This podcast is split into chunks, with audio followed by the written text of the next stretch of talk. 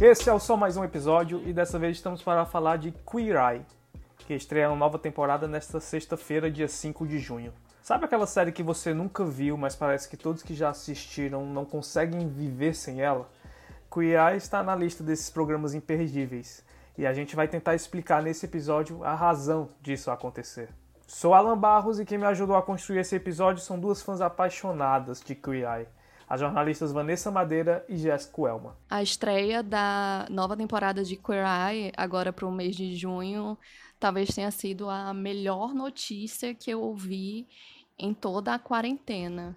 Eu não sei se o Netflix já estava programando isso para agora, assim, que, que a pandemia parece que está no auge. Se eles já tivessem com isso programado, então foi uma coincidência muito feliz. Do modo geral, Queer Eye é uma série norte-americana de comportamento. Ela foi lançada em 2018 e eu acompanho desde então, fui acompanhando direitinho o lançamento das temporadas.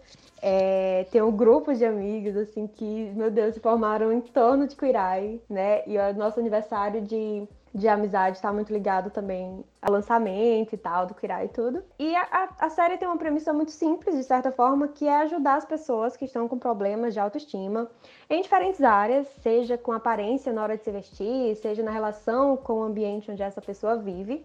Isso é feito com a ajuda de especialistas que são homens gays conhecidos maravilhosamente como Fab Five. Eu era muito fã da primeira versão, sabe? Que estreou nos anos do... no início ali dos anos 2000. É, eu assistia, eu tinha TV a cabo, né? Então eu assistia todo o fim de semana, que era o dia que passava. E eu adorava. Na época fez muito sucesso, não sei se aqui no Brasil, né? Justamente por ter, por ser da TV a cabo.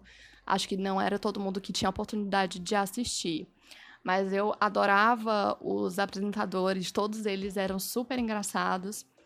E aí o programa acabou, infelizmente quem era fã ficou órfão, né? E quando eu vi que o Netflix ia fazer é, uma nova versão de Queer Eye, eu confesso que eu fiquei assim, é, meio sem acreditar que ia dar certo. Eu acho que muito mais porque eu tinha um apego à primeira versão do que por qualquer outro motivo.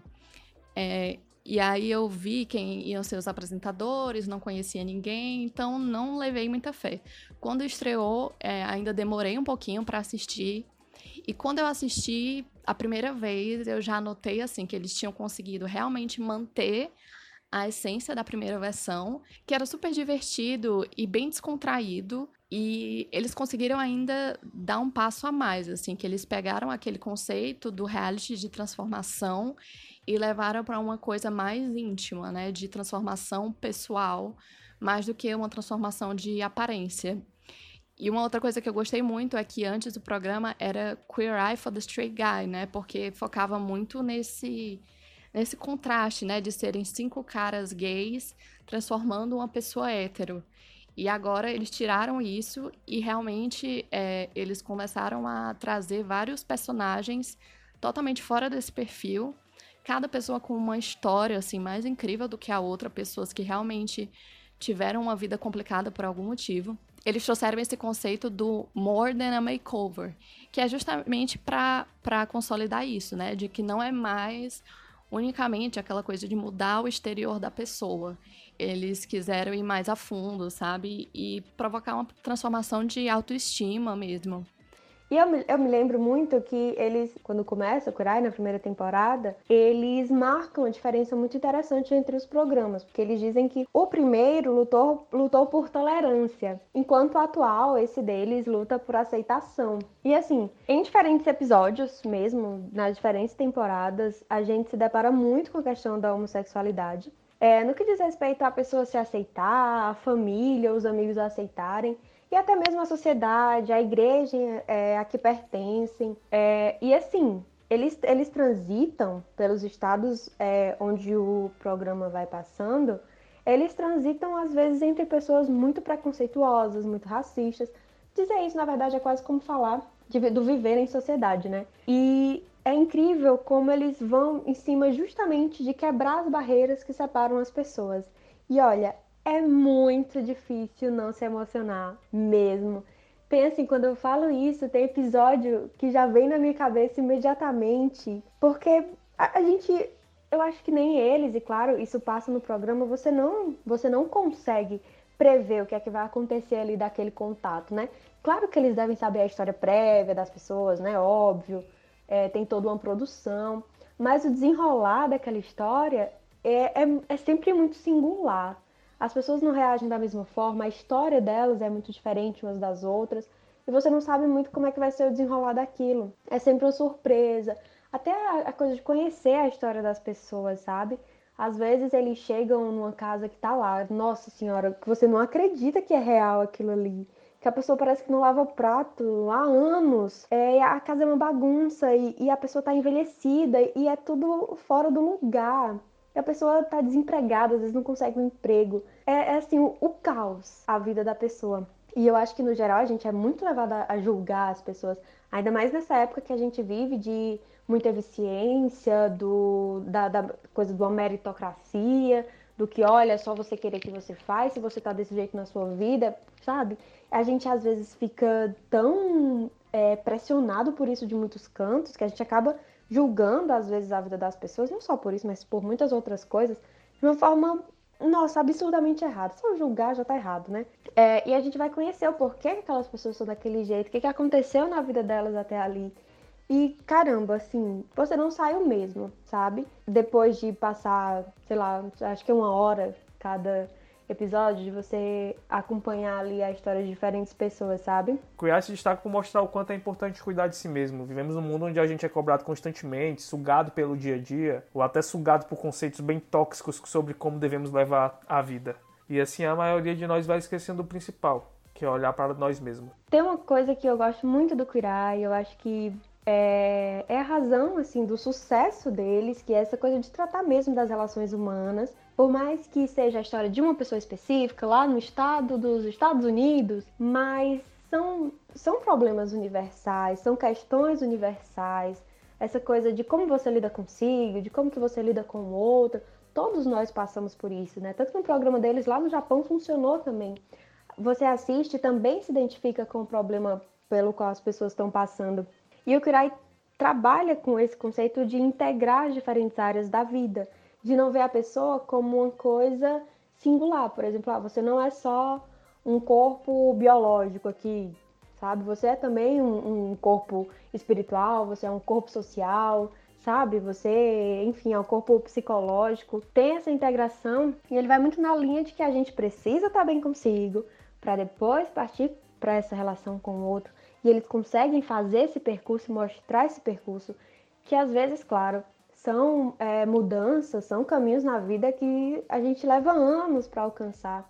E eles vão lá e fazem o intensivão e ele melhoram, né? Eu acompanho, assim, não é que eu nem acompanho direto, mas eu sempre vou ver nas redes sociais o perfil de algumas pessoas que participaram do programa. É, e você vê mesmo muito tempo depois da gravação, como eles mantêm ali uma rotina que eles conseguiram construir a partir do programa. Eles se encontram e tal.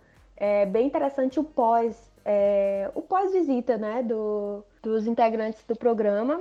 É, e assim, gente, ai meu Deus, acreditem na palavra de Quirai, sério, vão lá ver. É uma, é uma série assim, pra você ver muito despretensiosamente, sem, sem muita cobrança. Você se senta lá e curte conhecer a história de outra pessoa sabe? É se abrir para isso. Ela é muito leve para maratonar, para assistir com mais gente.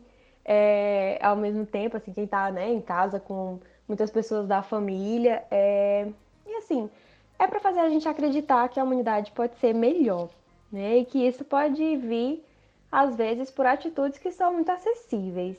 O Kirai é, acima de tudo, sobre respeito ao outro, sobre a história do outro, sobre não fazer pré-julgamentos de uma rotina alheia da qual a gente não faz ideia de tudo que aconteceu até ali. E são lições muito importantes para gente que está tendo que viver mais, mais tempo com as pessoas da nossa casa, ou para gente que está repensando nossas, nossas relações aí à distância, sabe? É, vale muito, muito a pena. É, eu acho que o motivo do sucesso de Queer Eye para mim é tipo 100% a escolha dos Fab Five, a escolha dos apresentadores. É, se se eles não fossem tão cativantes, tão carismáticos, eu acho que não teria dado tão certo. E a química entre eles é incrível, assim, você vê que não é algo forçado, você vê que eles realmente, é, o trabalho deles encaixa muito no do outro, sabe? Tipo, é, tem uma química incrível mesmo. E eu acho que isso contribui, assim, para o programa ser tão divertido do jeito que ele é. É, dentre todos, né, o, o Ten, o Bob, o Jonathan, o Anthony e o Caramba, para mim, é, o Jonathan é realmente a estrela da série. Sem ele, eu arrisco dizer que talvez não desse tão certo.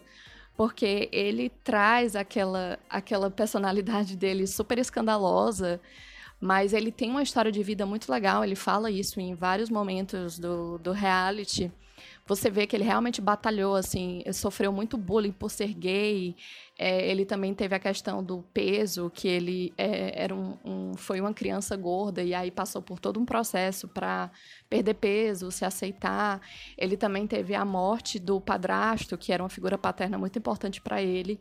Então, assim, tudo isso eu acho que transformaram o Jonathan realmente no apresentador, hum, não sei se chama assim, mas transformaram ele realmente no apresentador mais interessante e que agrega mais coisa na série, sabe? Além de, enfim, né, ele ser uma pessoa super divertida, engraçada, é um alto astral, assim, realmente é ele para mim é o que faz a série ser o que ela, o que ela é hoje.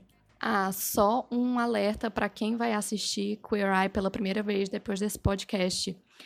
É, possivelmente você vai chorar muito no fim de cada episódio, porque as histórias são muito emocionantes e principalmente nesse momento que a gente está agora, né, de isolamento e de autorreflexão, eu acho que essas, é, essas histórias acabam é, balançando um pouco mais a gente. Então, pode se preparar, pega o lenço, se você for chorão, chorona, é, não vai ter para onde você escapar, porque são histórias muito bonitas enfim, é, no final, quase sempre elas dão muito certo, então fica aquela sensação também de otimismo no fim que a gente está precisando muito agora. Há boatos de que vai rolar uma temporada no Brasil, né? Não há muita certeza sobre isso, rolou é, recentemente aí em umas outras entrevistas, nos podcasts.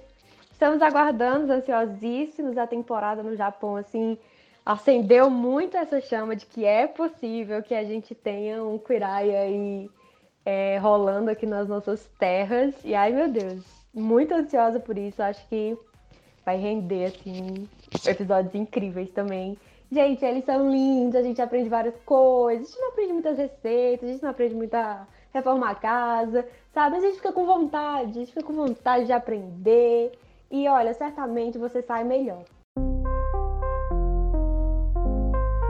Se você gostou desse episódio, compartilhe com aquela pessoa que vive falando para você ver Queer E aproveita e começa a maratona.